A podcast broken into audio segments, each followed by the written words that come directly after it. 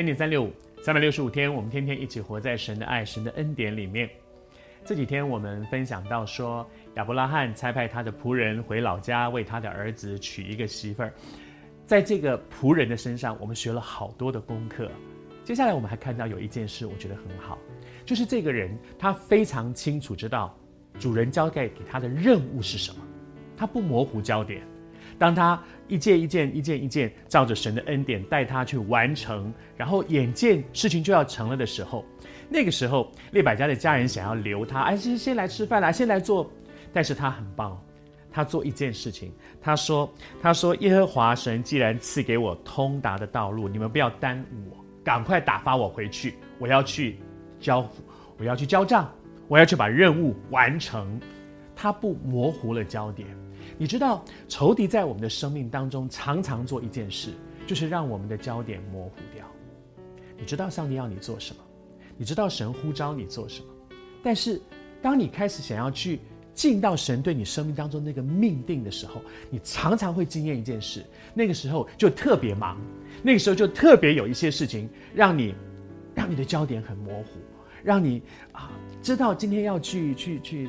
到教会里面去带小组啊，突然啊，孩子就就就生病了。突然，这个这个工作上面就有一个临时交办的任务。突然，你知道仇敌常常借着很多事情，让你觉得哎呀，怎么办？一下这么多的事情。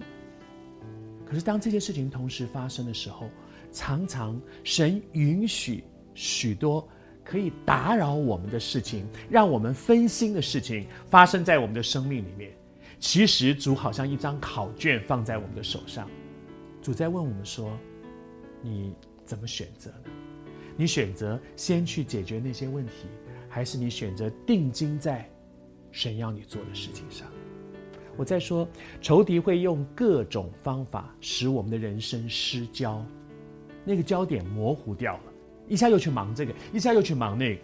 如果你允许仇敌常常借着一些其他的事情使我的人生失焦，让我一下去忙这个，一下去忙那个。那么仇敌就非常容易，每一次你要做重要的事情的时候，他就丢一个坏球给你，然后你就忙着去接接换坏球，以至于把很多上帝托付我们该做的事就耽误了。我还是要说，我相信你会听到今天这一集的恩典三六五，绝对不是偶然。你也正在面对你生命当中一些很重要的事情，你知道那是上帝呼召你做的。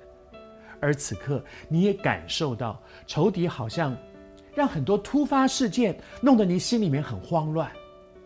安静下来，重新回到神的面前，求神成为你生活当中的次序，什么摆在前面，去做那个最重要的事情，不要容许撒旦使我的人生失焦了。祝福你，你放心，当你去做上帝要你做的事，其他的一切。他会负你的责任。当你做上帝要你做的事，其他的一切，他一定会负你的责任。